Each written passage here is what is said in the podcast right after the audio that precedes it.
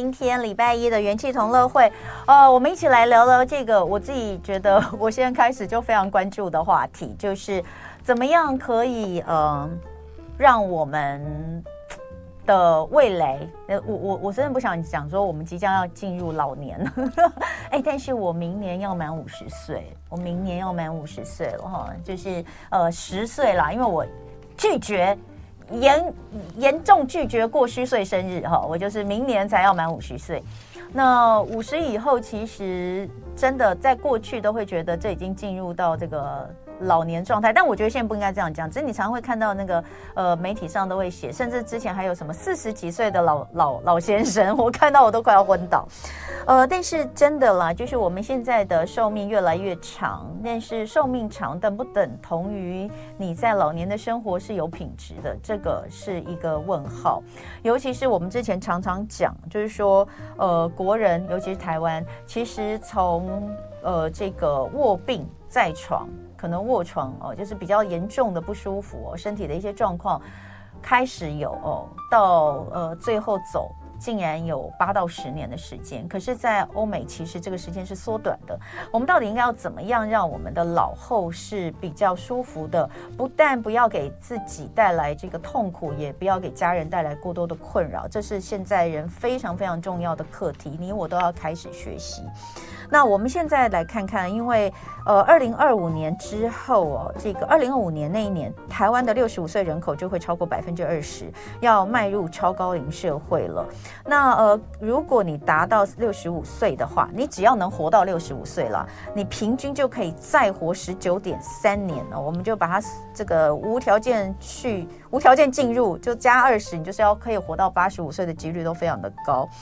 呃，所以活得老要活得健康。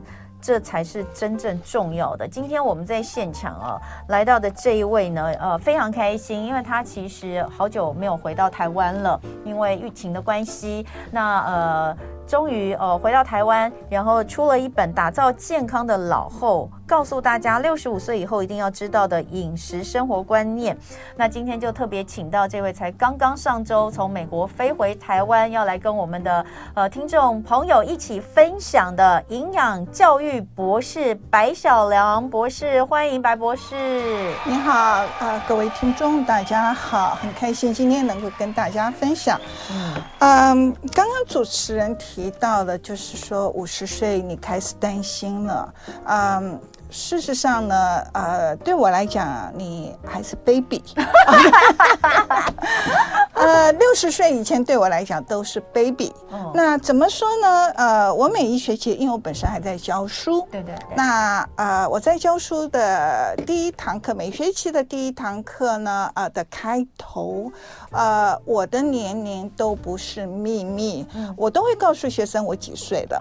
那我的重点是什么？我的重点是说我做得到，每一个人都做得到。那老师您几岁了？我快要六十九了。哈，我快六十九岁了，太惊人了。Um, YouTube 上直播的朋友，你们看得出来，太夸张了。谢谢谢谢啊！Uh, 我说实在，我我平常也不太化妆，我就是完全素颜。然后，呃，还有，我觉得这个到，呃，我觉得我比较觉得可以跟大家分享的，就是说我到今天。呃，我不需要靠任，我不需，我不吃任何药物，所以我的血糖是正常的，我的血压是正常的，我的血脂是正常的。我除了有点体重过多，尤其是这三个礼拜，啊，为什么这三个礼拜呢？我啊，因为我这三个礼拜的运动量。大大减少，嗯、那我们到了这个年龄以后，就会像吹气球一样，嗯、马上就就膨胀起来了。嗯、所以我前两天呢，啊，到了台湾以后，我不知道是，当然有人安慰我说水肿、嗯、，OK。呃，不管怎么样，我那天真的吓一跳，说怎么会变成这个样子呢？你是说体重还是身形都有？身形，整个形态，整个脸，你都会觉得有点肿胀。OK，那当然或许是自我自己找理由啦。OK，那 但是我觉得这个坦白讲，呃，我觉得这个还不重要哦，因为我不只是不需要药物，嗯呃，我我每个我一个礼拜只教学两天。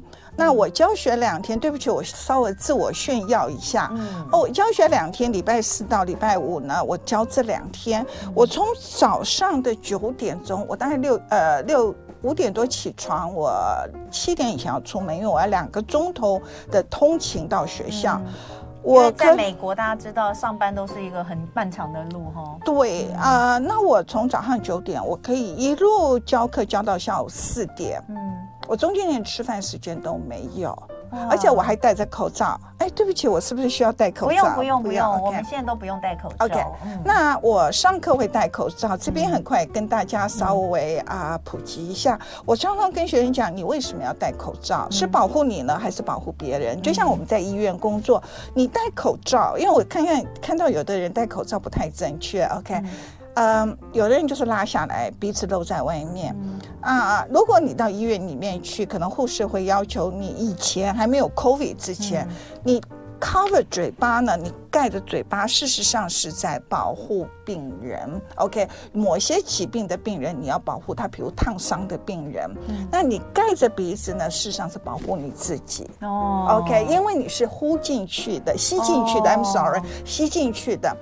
那我为什么上课我还是戴口罩？因为我的教室有三十五个人，满满的人。嗯、那我讲话，我是唯一讲话的人，嗯、我的口水会喷出去。嗯、OK，所以我是尊重我的学生，我保护我的学生。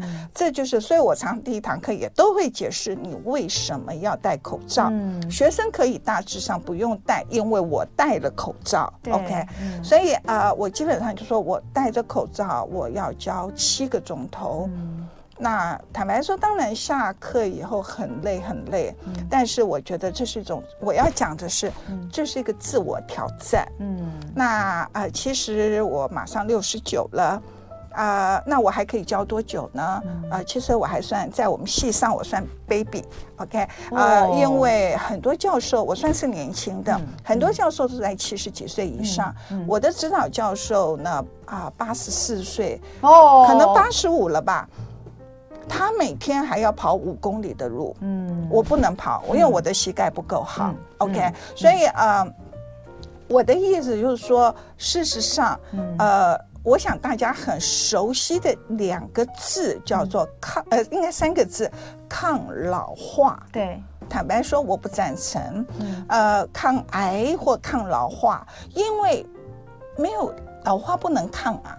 我坦白说，自然的过程，对，没有错，你可以延缓，你可以延缓老化。所以不管你现在是几岁，你现在即使是三十岁，你二十岁，OK，我在我在教教呃，就是课堂里面，我也看到学生二三十岁，看起来不见得比我年轻很多。嗯，OK，那我并不是说外表。而是你的整个体态，嗯、还有你，我常常跟学生讲，我都几岁了，嗯、我可以在一天里面撑讲话讲七个钟头，但是学生在教室里面上课懒懒散散躺着啊干嘛的，那个精神，所以我们常常讲说你那个 energy，我觉得最最重要是 energy，嗯、你有，你当你出去，什么叫健康？嗯、健康的目。第是说，你要让人家感觉到你，你有那个元气，嗯、有那个 energy、嗯。OK，我常跟学生讲说，你如果要去找工作，如果你没有把你那个 energy 表达出来，我敢保证你找不到工作。嗯，尤其在 interview 的时候。嗯、所以年长的人，对不起，我不愿意说老年人，因为我我刚您讲的 OK，、嗯、我拒绝老年人这 三个字。所以，我这本书从头到尾，我都称自己是年长者。对，那年长者呢？尤其我是啊、呃，我是所谓的婴儿潮世代的人。嗯，婴儿潮指的是啊，一九四六到一九六四出生的。嗯，呃，这个年代的人，其实我们很。我觉得我很幸运，嗯，我怎么说我很幸运呢？因为我们没有经过战争的洗礼，嗯，但是我们看到的战后的淳朴，嗯，然后我们今天一路走到今天，我们看到了科技时代，嗯，所以我们看到的最淳朴、最淳朴的一面，嗯，OK。啊、呃，我记得我小学的时候，我们根本没有所谓的皮鞋，嗯、我们只有布鞋，而且每个到了周，每个礼拜到了周末呢，我们都要把那个布鞋啊刷得白白的，嗯，OK，洗得白白，还要上个粉在上面。嗯，我们的物质生活很缺乏。我看到了我我母亲、我父亲的那种节俭，然后到后来我们有机会念书，那我也我相信，如果啊、呃，听众朋友有跟我是在同一个年龄层的人，我们甚至会觉得。台湾那个时候最公平、最公平的一件事情是什么？是联考。嗯，所以我是初中联考最后一届，可能大家还没有听过有初中。嗯，我是初中最后一届，所以我自嘲我自己是。末代初中生，嗯，OK，所以听众朋友有考过初中的，以前叫初中，后来改成叫国中，因为国民中学嘛，就不用考试就可以教育，对，我们是初中最后一届。那要讲就是说，当然很多人都很好奇的问我说，为什么我会去写这本书？嗯啊、呃，有人会认为说是跟我的媳妇有关系，嗯啊、呃，其实一点关系都没有。我我我媳妇在美国是老人医学的主治大夫，嗯，但是我在她面前绝对不讲营养学，嗯、这是婆婆跟媳妇之间最大的忌讳。OK。哎，可是这各自的专业嘛，有什么关系呢？呃，医生他们比较偏向在治疗上面，OK，营养比较偏在偏重在预防上面。对，就像你说，你都不吃药。对，呃，我不止不吃药，嗯，我也不吃维他命。那你，你我完全不吃维他命。不吃药的意思就是你也不用去看医生。我不看医生，你不看医生，我没有问题啊。我有，我每一年会做一次全身检查，就是所谓的全身检查，我们基本上是抽血，嗯，OK，那还有量体重，嗯，那当然医生会说，哇，你的体重有点偏重哦，啊，等一下我们如果有机会讲一下啊，如果有医生告诉你体重偏重，也不要太紧张，OK，因为你的体重是来自肌肉还是来自脂肪，嗯，这是两个不同的概念。念，所以不要被体重给吓到了。嗯、OK，还有脂肪到底是在哪一个部位，这是非常重要的。对，我们女生都觉得脂肪如果是在胸部的话，那就没有关系，因为其实也不尽然 没有。以前大家都讲说体脂女生一定会高，实在是没办法，因为你光是这是必然的，你光是胸部就就占了蛮多的脂肪了嘛，呃、对不对？不只是在胸部，其实女性的脂肪应该不止在胸部，还有。臀部，臀部，这都是。那臀部事实上脂肪是在呃，让你备孕用的，就是你怀孕前。嗯，OK。如果你有，嗯、所以以前常常半开玩笑说，如果你的屁股比较大，可能比较会生。好，我们呃今天非常开心哦。那呃老师，其实我在这里简单的补充一下老师的呃背景哦。老师他是呃之前还在台湾的时候。呃，在马街医院担任临床营养师长达七年半的时间。那他任职期间呢，也在马街医院成立了全台湾第一个肠道静脉的营养医疗小组。那其实现在呃。在这个临床上应用的非常多，而且各个医院应该都有。那老师算是创始人哈。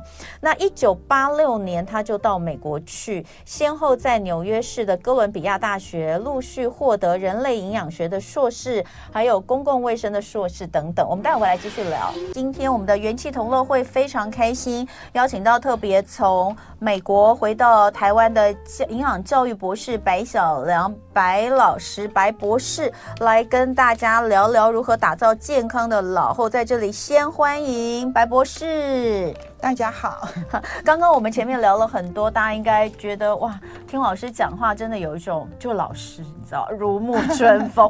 我我们要讲，因为像上礼拜我们有一个作者来，我叫他呃，他是旅游作家，我我们都我们只要是作家来到现场，我们都是称呼尊称老师。然后他就跟我说，哎呀，不要叫我老师，我每次被人家称呼老师，我都觉得好心虚哦，因为我们不是真的在教学。我们说没有，我们这是呃有出书，其实就有很多人从你的书里面得到呃帮助，得。到知识，我们就要尊称一声老师。我说三人行都必有我师了，你不要再谦虚。但是今天白小阳博士在这里，他真正是在课堂上呃受教老师，而且受教时间非常长。大家有没有觉得我们就像在听老师讲话？而且是听很认真的听哦。刚刚其实在，在呃广告期间，老师也持续的在跟我们分享很多，我觉得很棒。那我也跟听众朋友说，如果你今天稍后是有时间的话，欢迎你可以再上 YouTube 去找我们的回看哦。我觉得老师讲的这个每一每一分钟哦，其实都是非常值得大家来听的哦。谢谢。那刚刚其实呃还没有讲完老师的经历，就就那个做广告了，所以我我把它补充一下。那一九呃一九八六年到美国之后啊，呃，先后在纽约市的哥伦比亚大学。哥伦比亚大学非常好，非常厉害哦。呃，陆续获得了人类营养学的硕士、公共卫生硕士跟营养教育的博士。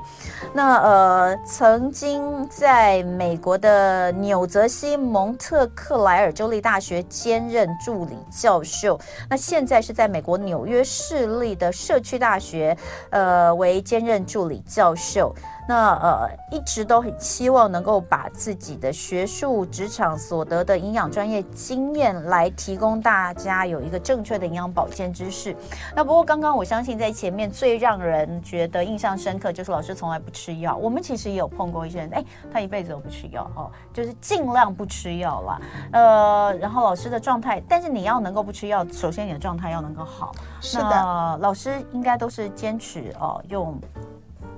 吃的好啊，少加工嘛，吃的要好，没错，要动，对不对？对，好，然后老师一定也觉得工作这个事情能继续，我们就要继续，对不对？通常这样，像他说他的指导教授都八十四岁了，那那我们就来讲，因为刚刚你有说这个拒绝老年这个说法，我们用长长年长者啊长辈。那你也说老化是不能抗的，对，你只能延缓。那我们就先来讲，我们有时候听到衰老，听衰老是更可怕，因为加上好像衰弱的感觉。那对你来说，衰老跟老化是不一样的，对不对？当然不一样。嗯、呃，衰老呢，事实上是在人当你出生了之后呢，嗯、事实上有细胞的时候，每天都在进行衰老。嗯、换一句话说，呃，简单讲。衰老是一个细胞的周期，嗯，它它达到了某一个成熟的角度，呃，一个阶段的时候，它就会往下走，就衰老。嗯嗯、那所以细胞会坏死。简单的讲，就是说新陈代谢，我想大家就比较清楚了，什么叫新陈代谢？新陈代谢事实上有两个不同的。OK，一个叫同化作用，嗯、一个叫异化作用。嗯、同化作用它是合成，就是说你利用营养素合成，然后制造你身体的蛋白质。所以啊、呃，举个例子，我常常也跟学生讲，你吃了啊、呃、一块鸡肉，或者你吃了一块牛肉。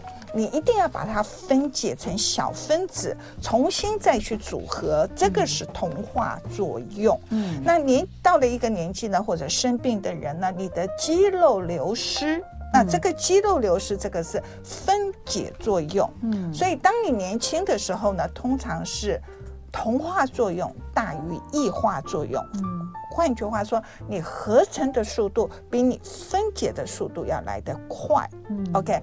但是这个分解的过程就是所谓的衰老。我们简单的讲就是衰老，嗯，每一个细胞都有它的周期，细胞不是永远活着的，嗯。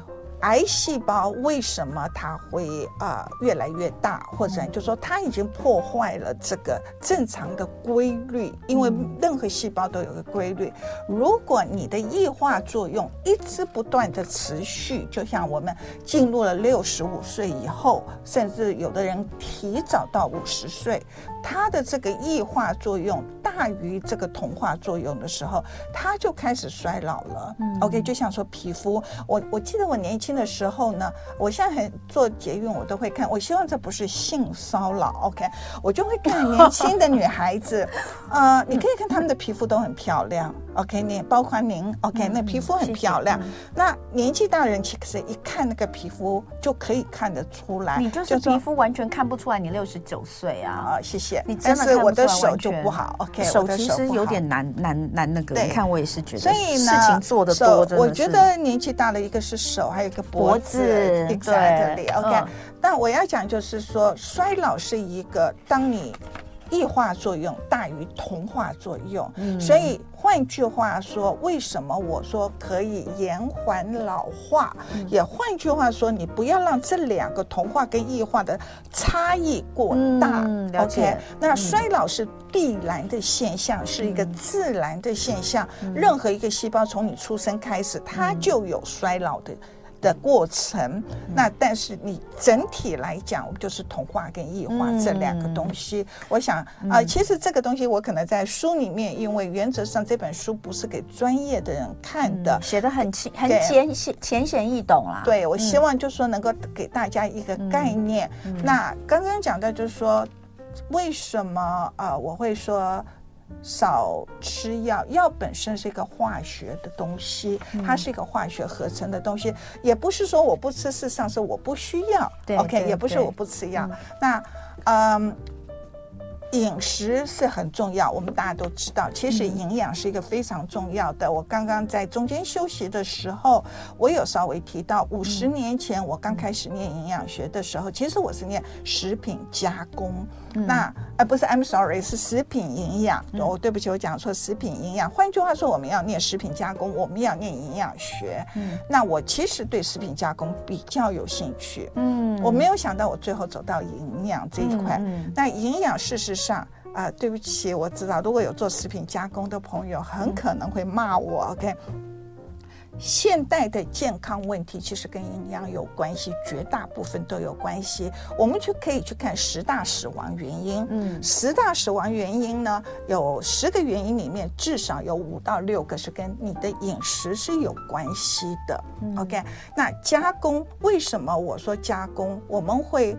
啊，认、呃、我们会认为是因为食品加工造成的。为什么？因为现在人的饮食，你吃过多的加工食品，嗯，OK 啊、呃，而不吃，而不是吃真正的食物。我们常说的原型食物，对，嗯啊、呃，您不放到超级市场去看，我也知道。所以为什么我常常半开玩笑的讲说，呃，我常常问学生，你觉得我赚赚得了钱吗？嗯、学生说是。我我可以赚钱，我说对不起，嗯、我赚不到钱，为什么？因为我都讲真话。嗯，OK，那呃，没有没有一个厂商会雇我，坦白讲，嗯、所以我也跟我先生半开玩笑，我说 Don't worry，你不用担心，我不会跟你离婚，因为我要有人养我。OK，啊、呃，那你去看超级市场就好，尤其是台湾的超级市场，台湾的超级市场呢，你百分之八十以上。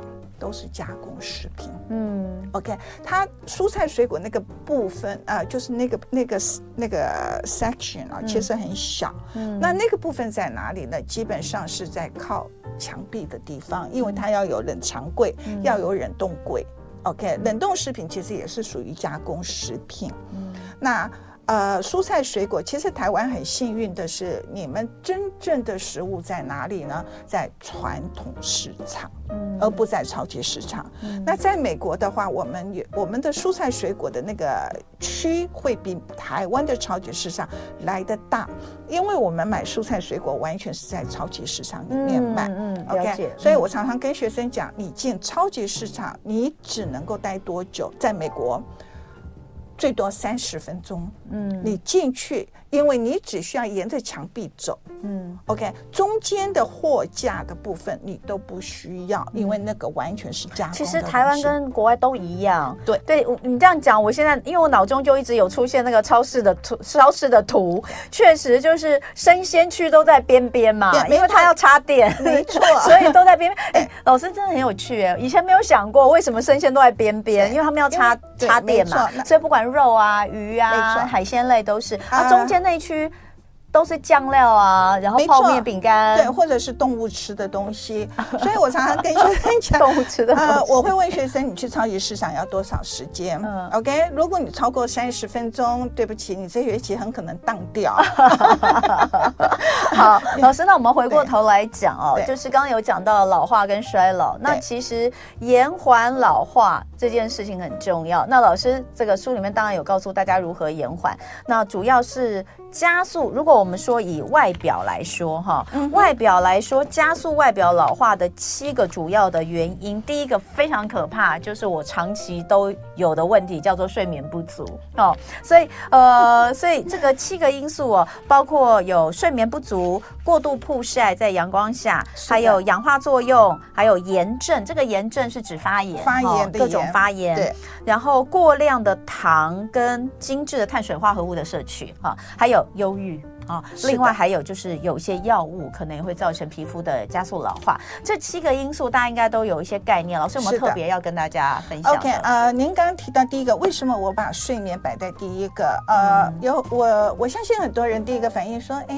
我我想，呃，多少也有点是安安慰我吧，就是说你看起来不像六十九岁，OK？嗯。那事实上有人会直接的感觉是，因为我念营养，因为我在营养的领域里面，包括念书的时间不算，呃，在这个领域里面已经有四十四年了。嗯。那这四十四年，很多人就会觉得，因为我知道怎么吃，事实上并不完全是，是我的睡眠品质很好。OK，、嗯、我除了我这两天因为有时差的关系，对对对呃呃。Otherwise，我在美国的话，我每天晚上我一定十一点要睡觉，嗯，而我躺在床上，我大概不用一分钟我就睡着了，嗯，然后我醒来是早上六点钟，嗯，我中间不会做梦，嗯，OK，所以我先生也开我玩笑说我是一个没有梦的女人，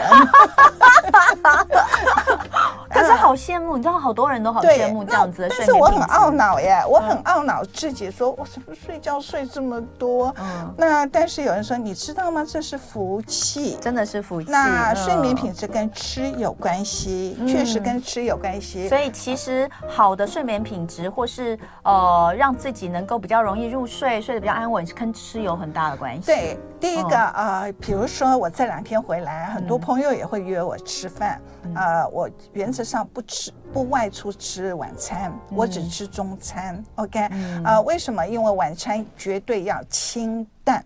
好，我们待会儿休息一下哦，再跟老师继续聊这个有关睡眠怎么吃。今天礼拜一的元气同乐会时间非常开心，我们请到呢刚从美国回来跟大家分享他的新书《打造健康的老后》，这是时报出版。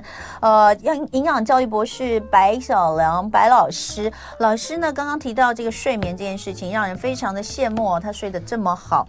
那不过说真的，有一些人会觉得，哎，他睡的时间其实好像也没有短，可是怎么就是越睡越累哦那种感觉？所以到底一个睡眠好的好品质的睡眠，高品质的睡眠，其实我们可以用哪些方面来评估？呃，第一个，刚刚当然是要跟你入睡的时间。对，有人很容易入睡，比如说像我，其实我很容易入睡，我大概躺下来不用两分钟，我一定入睡。嗯、有的人可能你会要等个二十分钟，二十、嗯、分钟内睡觉都还 OK，还 OK。那还有你半夜醒来的时间，还有次数。嗯、那我我如果半夜醒来，我最多只会醒一次，嗯、基本上是上洗手间。啊、呃，上了洗手间之后，我再回到床上的时候，我也基本上只要一两分钟我就入睡了。嗯、所以你再度入睡的时间，嗯、如果你再度入睡的时间你需要，呃，十五分钟好了。嗯，那你我举个例子，如果你从头到尾，比如我刚刚讲的，我十一点上床睡觉，嗯，到我六点钟起来，这个。当中是七个钟头，嗯、这个七个钟头乘以六十分钟就是四百二十分钟。四百二十分钟呢，你啊、呃、扣掉了，比如说我你二十分钟入睡，就剩下四百分钟了，嗯、对不对？然后你半夜又起来，又扣掉二十分钟，就三百八十分钟。三百八十分钟除以刚刚讲 total 是四百二十分钟，这个。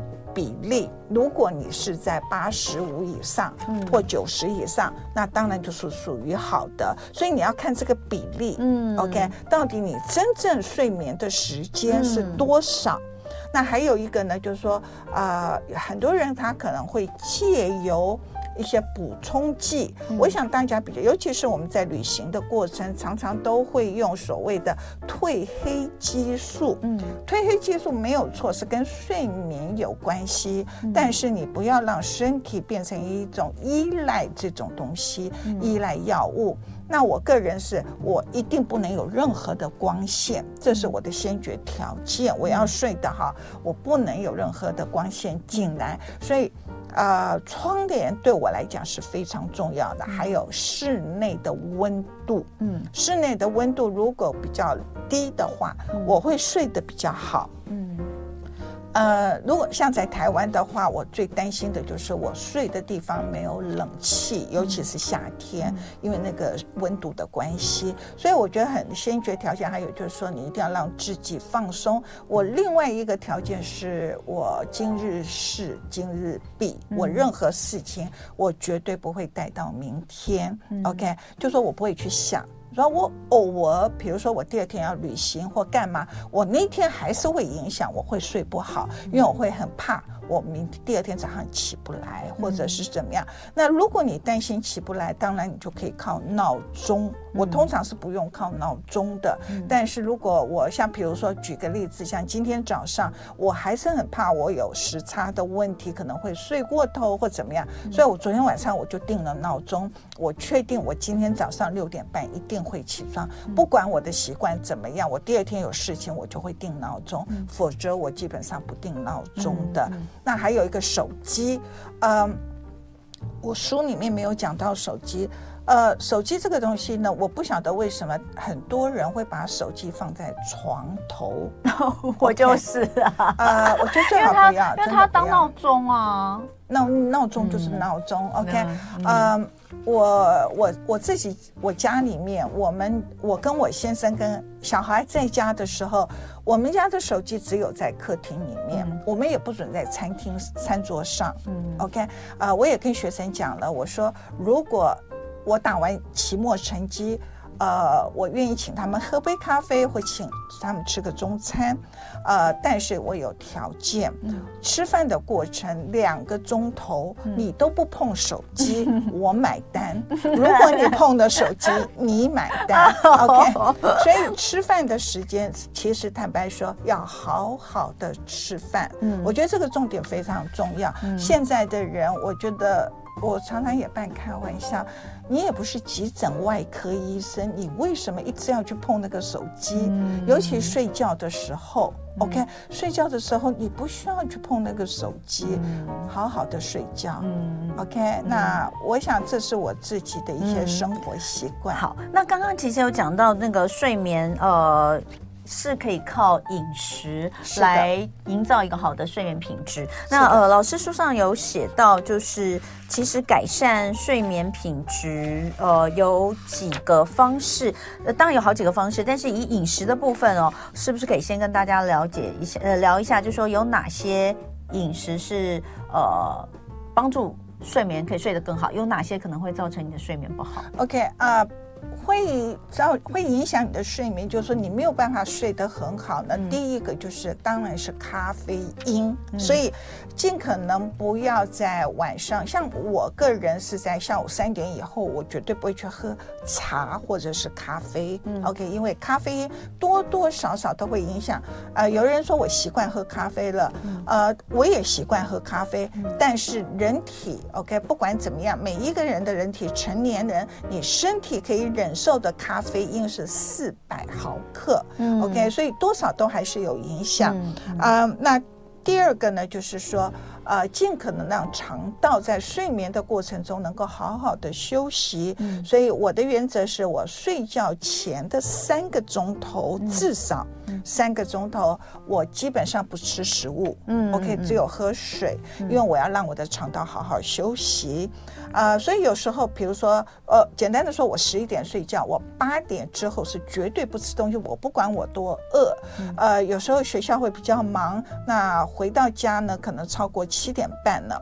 呃，我不管我那天多辛苦多累，我超过七点半，我基本上不吃晚餐，嗯、我最多只有烫点蔬菜，就这样子。嗯、因为已经距离那个就寝时间太近了。对，嗯、然后另外一个就是说，我刚刚有稍微提到一下，说我晚上我基本上不应酬，我不外出，嗯、为什么？因为你在外面吃的外食，嗯、基本上是高油、高盐、高糖。嗯、那换句话说，我。半夜就会有种倾向，我会去喝水，我会半夜醒过来喝水，嗯、所以我晚上基本上我不太外出饮，除非就说非常重要的事情。嗯、那呃，三餐的比例是非常重要的，早餐一定要吃的比较有，尤其是我，因为我一整天都没有。没有什么时间吃饭，嗯、所以我早早餐一定要吃得很好。嗯，嗯，我也常常跟学生举一个例子，不管你的年龄，我很快的举一个例子，就是说，呃，我有个好朋友，他买了一部很好很好很昂贵的车子，呃，然后他开到，因为我住在 Manhattan，我住在纽约市内，他开车来找我，这个车子忽然间抛锚了，嗯、不能动了，然后他也很生气，因为前一天才花了。高很高的价钱去买的，为什么这个不动呢？所以他就把娘骂了一顿，然后交通警察也来了，然后最后呢，他们检查了半个钟头呢，啊、呃，发现呢，我的朋友忘了去加油。这个这个是这个是真的吗？这个是真的。当然，我朋友说拜托你不要再讲这些事情了。OK，那我要讲的是什么？我要讲的是说。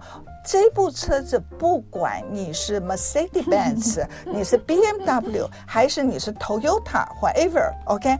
但是如果你没有加油，你哪里都去不了，OK？所以我在每一个学期开学的第一天前的两个礼拜，我一定会送一个 email 出去，告诉学生你要上我的课，请你吃好早餐再进来。嗯，如果你的孩子在学校里面成绩不好，我希望你回头去看他早餐早餐都吃了什么东西。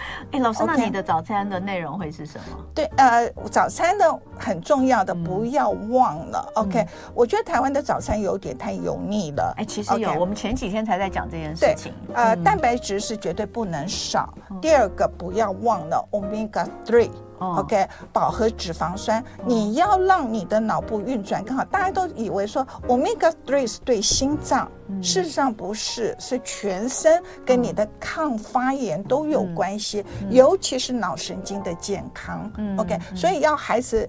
呃，但我我没有叫你吃那个呃 Omega Three 的那个补充剂，我没有这样说。所以最好的是什么？是呃。叫核桃是不？Walnuts 就是核桃。哦、核桃对，核桃呢，在早餐里面，比如说你真的早上你懒得做，嗯，呃，你早上去买面包的时候呢，你最好挑那个有核桃的东西，就是坚果类，尤其是核桃。对，没有错。它的欧米伽三特别多。对，或者是叫亚麻籽。亚麻籽。OK，、哦、那我孩子在上大呃高中的时候，因为大学我就管不了了，因为他们大学都不在家了。嗯、呃，他们在上高中的时候呢，嗯。那那是另外一个呃话题，OK。他上高中的时候，我每天早上五点半就要起来。嗯、那我每天早上就会最容易的一个方法就是呃抗氧化剂，就是蓝莓、草莓各种莓类，因为这些东西有很、嗯、很丰富的啊、呃、那个抗氧化剂，嗯、所以脑部也需要抗氧化剂、嗯、，OK。然后第二个我就是放亚麻籽，嗯、我没有办法放那个呃。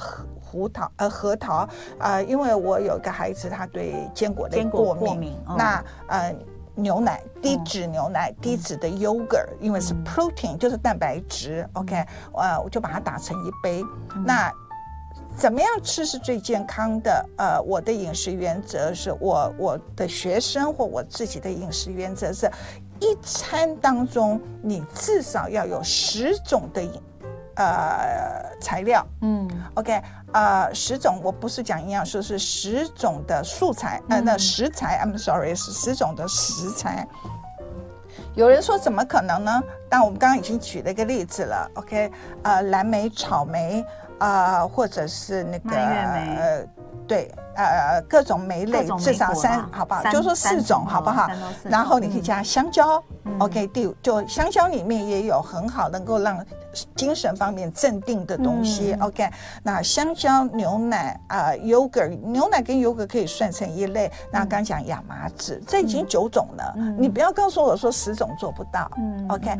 那讲到这十种的东，呃，就是说你其实还有呢，早上呢，我觉得最简单的是什么呢？呃。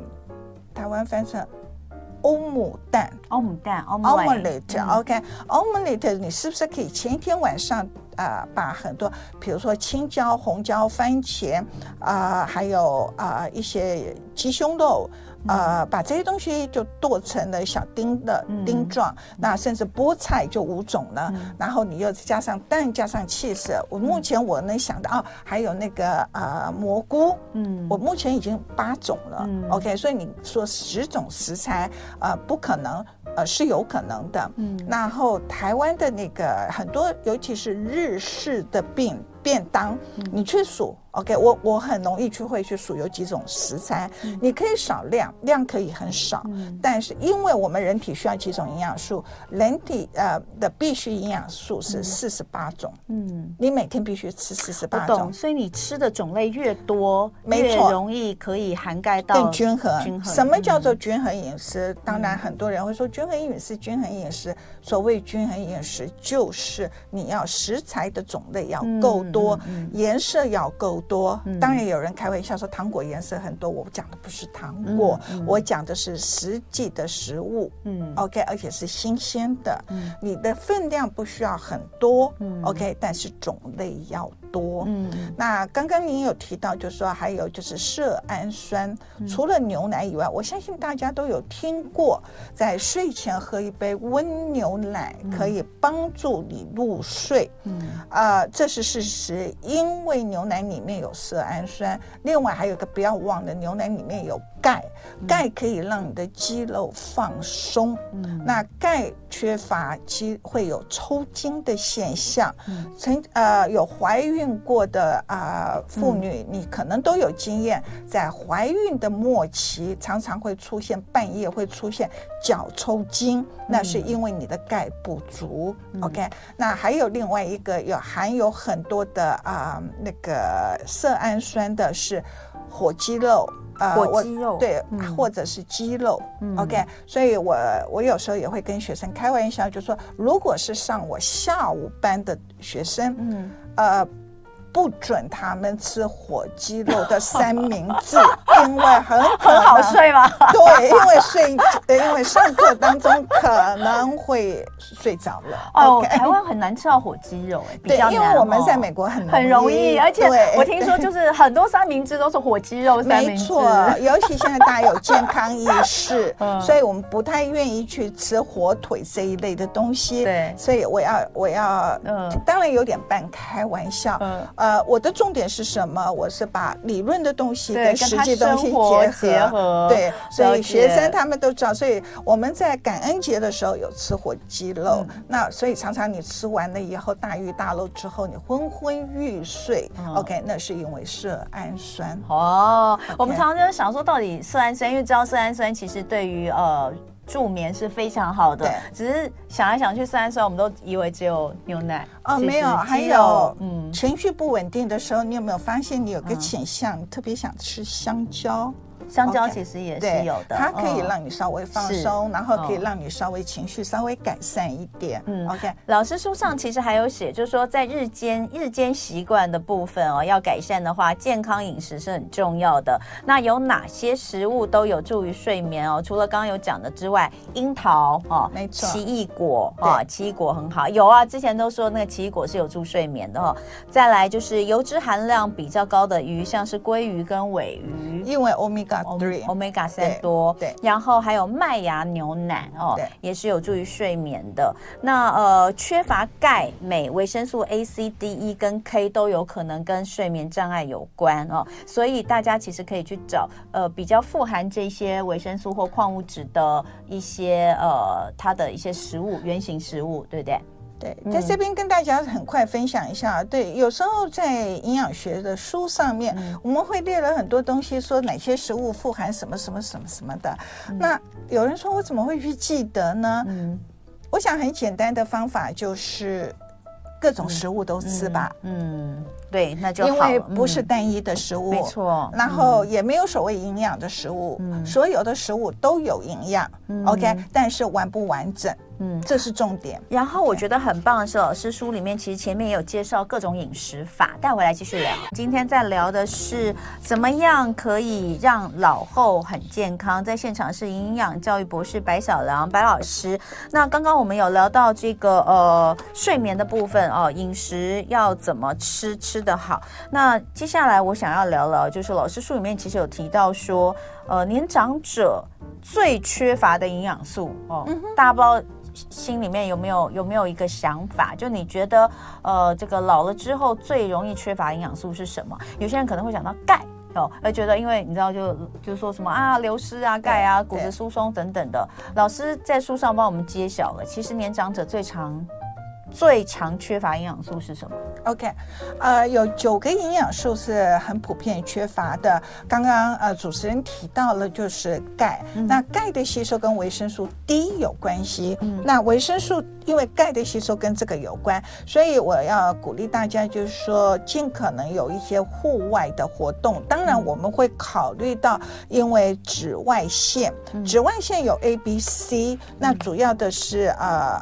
为呃，就是紫外线 B 呢，是跟我们的那个，因为我们的皮肤会制造我们的维生素 D。OK，那我们今天这个暂时摆呃摆下来不讲。呃，事实上骨质密度呢，不是只有跟钙有关系，事实上最呃最明显的应该是跟女性荷尔蒙。所以在停经之后呢，它的骨质密度会很快速的下降。嗯那我们只是能延缓。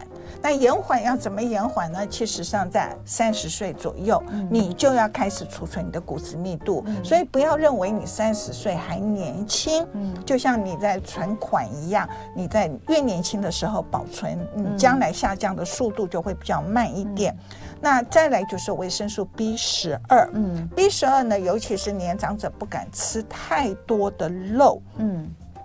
为什么年长者不敢吃太多的肉？但事实上，年长者需要比较多的蛋白质。嗯、第一个，我们蛋白质转换率没有年轻人这么好。嗯、OK，刚刚讲到同化作用、异化作用。OK，那我们吃了肉了之后呢，我们并没有办法那么好的吸收利用。我刚刚已经讲了，吃了一块鸡肉，吃了一块牛肉，你必须把它分解成最小的分子，就叫氨基酸。重新在你的肝脏组合变成你的肌肉，嗯，否则你是不是吃一块鸡肉长一块鸡肉，吃一块牛肉长一块牛肉？不是，是鸡的牛肉或者猪的牛肉，我们可以把它分解掉，变成最小分子重新组合。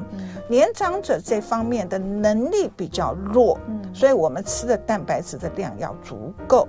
那为什么不敢吃？回到刚刚的问题，就是说为什么不敢吃？因为在一九八零年代。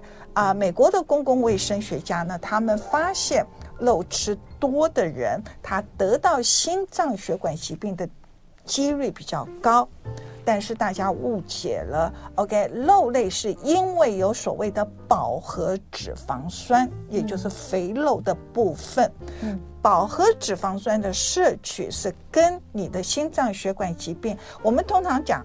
其实饮食虽然跟我们很多慢性疾病有关系，但是不是造成慢性疾病，而是有相关的相对的关系存在。嗯嗯嗯、比如说饮食跟癌症有没有关系？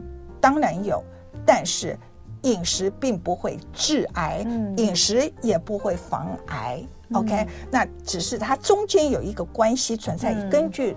啊、呃，统计的数字来解释的，所以在这种情况下，当时他们就讲说我们要少油少油，所以有很多产品在一九九零年代就跑出来，市场上有很多的啊、呃、产品，什么低油减油什么这些这一类的东西出来了。嗯、那后来就发现说，事实上并不完全是油脂会造成这些慢性疾病，嗯、其实现在最严重的是糖，嗯、糖的摄取，嗯、呃，其实。我刚刚来的路上，我做了捷运，捷运上面有个广告，啊、嗯呃，是跟饮料有关系的。那我觉得，为什么大家现在你可以看，每基本上很多人人手一杯饮料，嗯、但是我们都知道可乐不好，可口可乐或雪碧不好。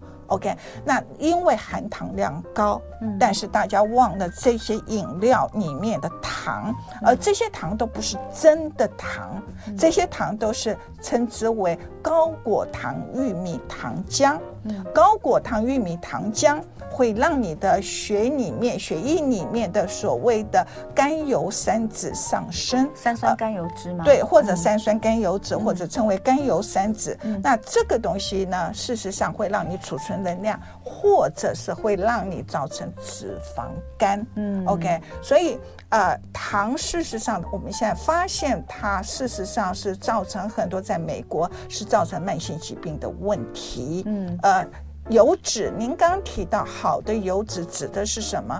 油跟脂事实上是两大区块。嗯。呃，脂就是在室温下还是固体的，OK，像猪油、牛油这一类的椰子油，椰子油，嗯、所以椰子油事实上它的饱和脂肪酸非常的高，它甚至高于猪肉跟牛肉。老师知道，其实台湾在前些年呢，我好多年前其实有吹起一阵椰子油。我知道，它还有一个叫做什么防弹什么呃什么炸弹呃咖啡什么之类的。那个是呃那个就是椰子油。放到那个咖啡，上面，那叫防弹咖啡，是不是？对，那那个东西呢？嗯、其实为什么可以减肥？那个是因为你喝了这么多的油量，所以你没有食欲再去吃别的东西，嗯、所以你整个总总热量的摄取可能会减少。嗯、但是啊、呃，你如果问我。以我个人的专业角度来看，那是一个非常非常危险的事情。还有，我我说的那个椰子油的应用，不是只有在防弹咖啡减肥上面。对，有一些名人、知名、非常知名的这个企业家，他们在推广用椰子油，是说预防老人老年痴呆症。老人，我们现在叫失智。对，嗯，怎么看？不，我还是说在美国有没有这样的说法？没有，没有。OK，因为这是很危险的做法。嗯，OK，那当然这个是另外一个话题。我觉得台湾在啊、呃，大家都很在乎你吃了什么啊、呃、东西，跟你的健康有关系啊、呃。但是有一个态度上的问题，什么叫做态度上的问题？就是说我们要。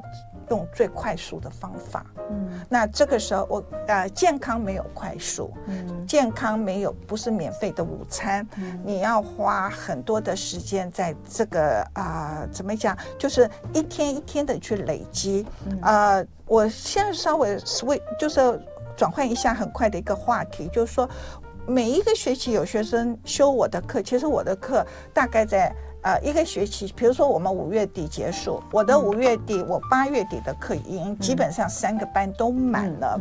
那我就很好奇，会问学生，你为什么修我的课？嗯、呃，除了他必修，有些护理系的学生他是必修之外，他会说，我希望更健康。对，OK，我相信大家的重点会听节目。我们这个节目整天都在讲怎么样更健康，其实我们都不一定做得到啦。呃，对。然后学生就说：“我要吃得更健康，我想活得更健康。除了刚刚讲的健康，为什么要健康？健康的目的是让你有啊、有活力，对不对？你重点是活力，否则你为什么去喝这个什么提神饮料啊、你你重点就是要让自己看起来你很有那个体力这样子。那我就会问学生，我现在重点在这里，我会问反问。”你的先决条件是什么？你想要健康的先决条件是什么？嗯，OK，呃，其实英文两个字，中文是三个字。英文两个字是什么？呃，我对不起啊，有些朋友可能没有办法啊，呃，听懂我我的英文。But anyway，英文两个字就是 love yourself。嗯，中文是。爱自己，嗯，love yourself。对，嗯，你必须要爱自己。嗯，那你爱自己的情况下，你愿意花时间准备三餐，嗯，而不是外食，嗯，不是啊，呃，路边随便买一个东西回家就一餐解决了，嗯，OK，你必须愿意花时间在。自己的身上准备三餐，嗯，你愿意花时间去运动，嗯。OK，运动我本身不是一个很爱运动的人，在 COVID 之前我不是一个很爱运动的人，嗯、但是在 COVID 的时候，我发现我不运动不行了，嗯，所以运动我每天做哪些运动也很快跟大家分享。我每天要走五公里的路，嗯，我花一个多钟头的时间走路，嗯。我在走路的过程中，事实上是让我的思路更清楚，而我不戴耳机，嗯，因为我在走路的时候，我会在想，我都在想问题。其实，简单的讲，这本书很多观念都是在我走路的当中学，我自己体会到的。嗯，换句话说，运动是一个独处，我跟我自己的身体相处的一个时间。嗯，嗯，尤其我觉得年纪大的或者退休的人。其实我们很幸运，嗯，年轻人没有独处的权利，嗯，我们有，年长者有，嗯，OK，啊，呃，你有更多的时间，那我还有，我每每个礼拜做四天的瑜伽，嗯，OK，那这瑜伽也是我跟我自己身体相处的时间。嗯，换句话说，进度的当然这是心理的层次的问题。那我觉得很重要的就是说，啊，呃，你要你要开始去感受你的身体。那为什么呢？其实我们的健康，什么叫健康？其实我觉得我们的一生，我今天走到这个年纪，我觉得我们被数字绑架了。嗯，怎么说我们被数字绑架？你出生的时候，像您有孩子，嗯，出生的时候，你最在乎的是什么？你最在乎的是 baby 的身高体重。嗯，到了小学，你也在乎他的身高体重，嗯，他是不是比其他朋友高，还是比其他朋友矮？然后学校的成绩，嗯，这是数字。到了你成年了之后，找到工作了，你的薪水、你的工作时间也是数字。嗯，到了中年以后。你的三高，你的血压，嗯、你的血糖，嗯、你的血脂，是不是还是数字、嗯、？OK，或者你的年龄，或者你的体重，OK。那我忽然间也发现说，我们被这个三，我们被数字绑架了。那我现在讲什么？我觉得我们，尤其在台湾，我不管你是哪个年龄层，我真的是呼吁大家去回头思考。你的生活品质，嗯，OK，嗯，生活品质很重要。很多念营养的人会告诉一般的人是多少热量、多少克的盐、多少克的糖。我说实在的，又怎么样呢？嗯，OK，我要讲的是生活的品质、饮食的品质、健康的品质。嗯，OK，像您一开始提到了，我们可以活到八十四岁。其实，在台湾，在台湾的平均年龄，事实上还比美国高出两两年。嗯，OK，当然我们比日本低，日本可以到平均年龄到八十四岁。他们预期在二零三零年，韩国人可以他们的平均寿命到九十岁。嗯，OK。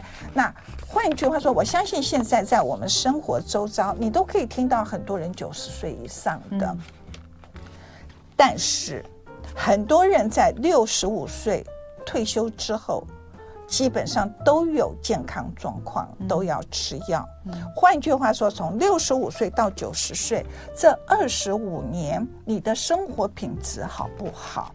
很多人可能在五十岁就开始有健康状况，嗯，到九十岁，你这三十五年你是被疾病给折磨，你是靠药物在维持。